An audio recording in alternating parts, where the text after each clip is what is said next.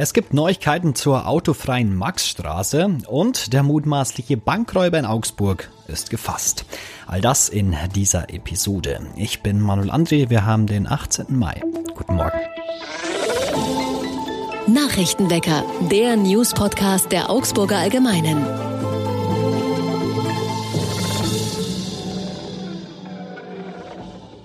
Und zu Beginn wie immer erst einmal alle wichtigen Nachrichten aus Augsburg.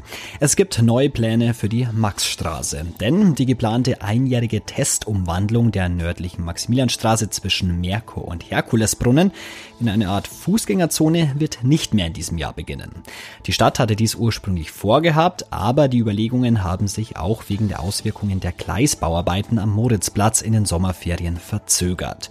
Die Stadt plant jetzt aber, dieses Zeitfenster für einen ersten Test zu nutzen. Baureferent Gerd Merkle will dem Bauausschuss des Stadtrats am Donnerstag vorschlagen, vorübergehend sogenannte Parklets aufzustellen.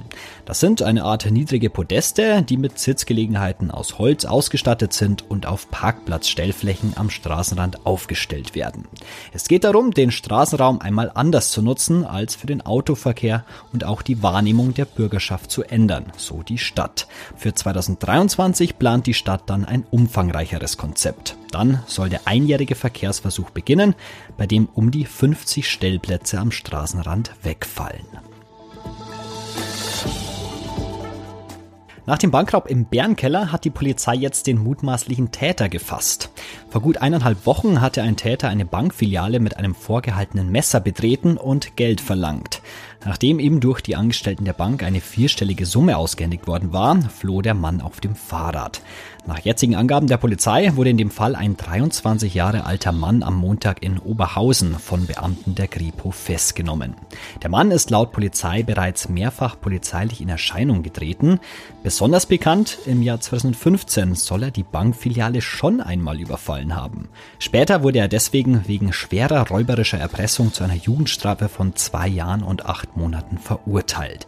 Nach Angaben der Polizei wurde der Mann am Dienstag dem Ermittlungsrichter beim Amtsgericht Augsburg vorgeführt, der den von der Staatsanwaltschaft Augsburg beantragten Haftbefehl wegen schweren Raubes erließ und in Vollzug setzte. Der Verdächtige sitzt nun in Untersuchungshaft.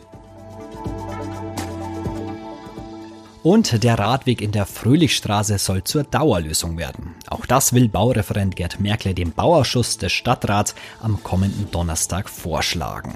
Weil zwischen Schätzler und Viktoriastraße einige Stellplätze für Autos wegfielen, gab es zwar vereinzelt Beschwerden, die Zahl der positiven Rückmeldungen zum Radweg Lückenschluss auf der von Schülern und Schülerinnen viel genutzten Straße hätten aber überwogen. Vorerst bleiben die gelben Markierungen, weil die Stadt erwägt, eine ohnehin anstehende Fahrbahnsanierung zeitlich vorzuziehen, um nicht zweimal hintereinander markieren zu müssen. Zudem soll auf der Höhe der Einmündung Burgmeierstraße eine Mittelinsel für den querenden Fußverkehr gebaut werden. Und so wird das Wetter in Augsburg. Es bleibt weiter frühsommerlich. Immer wieder haben wir zwar vereinzelt Wolken am Himmel, aber die tun eigentlich ganz gut bei den Temperaturen zwischen 16 Grad am Morgen und maximal 24 Grad am Nachmittag. Auch die nächsten Tage bleibt es freundlich, trocken und sehr warm. Jetzt geht's im Nachrichtenwecker um Finn Kliman. Wahrscheinlich ist er euch ein Begriff. Er ist Influencer, aber noch ganz viel mehr. Man kennt ihn unter anderem vom Klimansland oder vielleicht sogar von seiner Musik oder von anderen Geschäften. Denn jetzt steht er heftig in der Kritik, da er mit Masken betrogen haben soll. Was da alles dahinter steckt, weiß mein Kollege aus der Digitalredaktion Jakob Stadler. Hallo Jakob. Hallo Manuel. Wir müssen es, glaube ich, zu Beginn kurz einordnen. Was wird Finn Kliman denn aktuell vorgeworfen?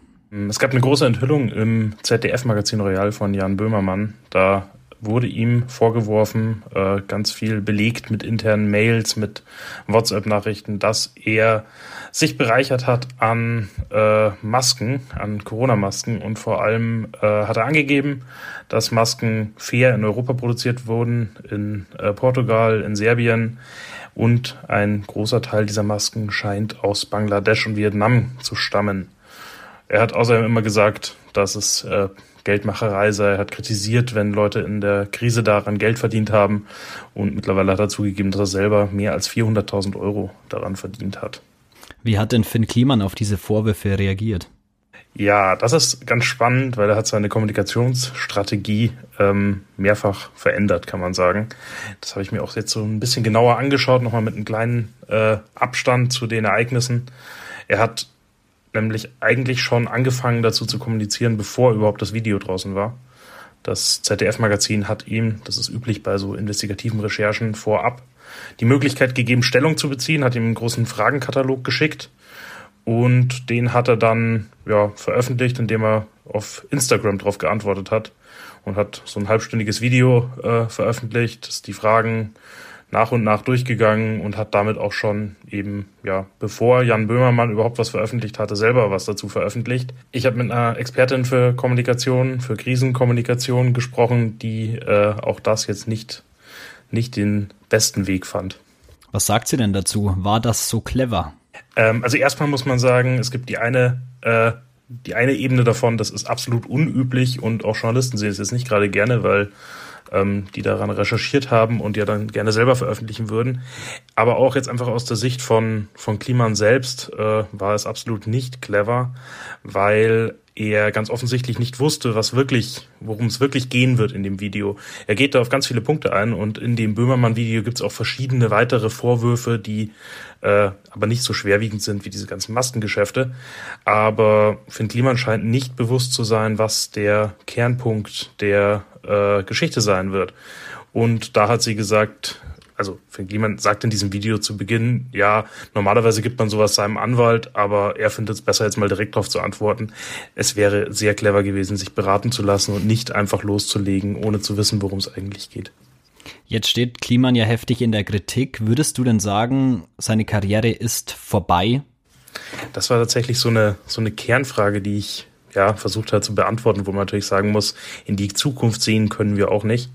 Auch dazu habe ich äh, mit einer Expertin gesprochen, die gemeint hat, ähm, es ist auf jeden Fall ein Teil seiner Karriere vorbei, weil Finn Kliman hatte ja ganz, ganz viele Kooperationen mit anderen Firmen, äh, stand ja auch einfach immer für ja einen Sinfluencer, ist da ein Wort, das gerne verwendet wird, für jemanden, bei dem hinter seinen eigenen Aktionen auch immer was steht, der hat ja was Altruistisches und die Glaubwürdigkeit ist ja einfach komplett weg. Deswegen sind diese Kooperationen mit Unternehmen sehr schwierig. Das wird wohl eher nicht wiederkommen, meinte äh, meine Expertin. Aber Gleichzeitig ist die Währung von Influencern ja Reichweite und Reichweite hat er weiterhin. Es folgen ihm, auch wenn er einige Instagram-Follower verloren hat, immer noch knapp 790.000 Menschen. Und deswegen glaubt sie nicht, dass die Karriere insgesamt wirklich beendet werden äh, kann dadurch. Aber verändert wird sie auf jeden Fall. Ich sag's mal jetzt noch ganz salopp so, wir leben ja in der Welt, in der kommt ein Shitstorm, zwei Wochen lang prügeln alle auf einen ein, danach erinnert sich irgendwie niemand mehr dran. Kannst du es irgendwie einordnen, wie das bei Finn Klima weitergehen könnte? Ich finde es ganz spannend, das zu beobachten, muss ich einfach mal sagen. So von, von außen äh, ist es einfach interessant zu sehen, wie solche Mechanismen funktionieren. Ähm, komplett einordnen kann man es nicht. Klar ist das Interesse lässt ja jetzt schon nach. Es ist schon äh, weniger nach der ganz großen Aufregung in den ersten Tagen.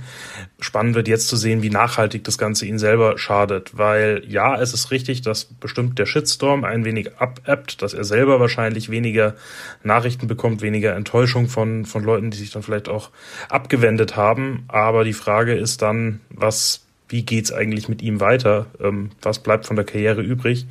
Und da ist es, so wie es aussieht, auf jeden Fall schon äh, ein nachhaltiger Schaden angerichtet. Das ist ja wirklich äh, kein, kein ganz alltäglicher Vorfall gewesen. Letzte Frage, wollte er mit dir sprechen?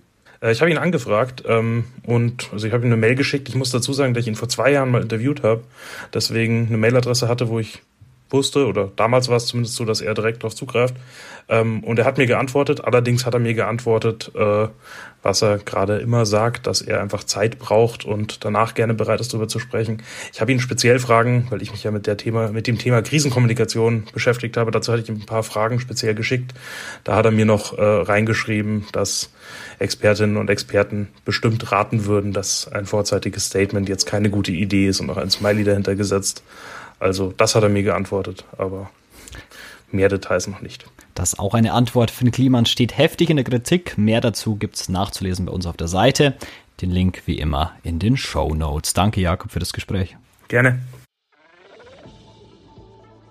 Und auch das ist heute noch wichtig. In Sevilla ist am Abend das Finale der Europa League zwischen Eintracht Frankfurt und den Glasgow Rangers. Bis zu 50.000 Hessen und über 70.000 Schotten werden dort erwartet bei 35 Grad Hitze. Und die Tarifverhandlungen für die Beschäftigten in den kommunalen Sozial- und Erziehungsberufen gehen heute in die entscheidende Phase. Dann könnte nach zwei gescheiterten Runden doch noch eine Tarifeinigung zwischen der Gewerkschaft Verdi, dem Beamtenbund DBB der Vereinigung der kommunalen Arbeitgeberverbände gelingen. Und zum Abschluss heute noch eine gute Nachricht beziehungsweise auch jede Menge Veranstaltungstipps für die nähere Zukunft denn der Augsburger Stadtsommer kehrt zurück. Die Idee war in der Corona-Zeit entstanden, das Ziel davon mit Veranstaltungen die Menschen nach Augsburg bringen. Dazu gehört in der Vergangenheit unter anderem der Kulturbiergarten auf dem Kö. Und auch dieses Jahr geht's weiter mit einem Stadtstrand, Kulturbiergarten und Co. Mehr dazu gibt's nachzulesen bei uns auf der Seite und natürlich zum Anschauen in der Stadt, also Augen offen halten, denn der Augsburger Stadtsommer kommt zurück und die Temperaturen passen ja schließlich auch. Das war's für heute mit dem Nachrichtenwecker.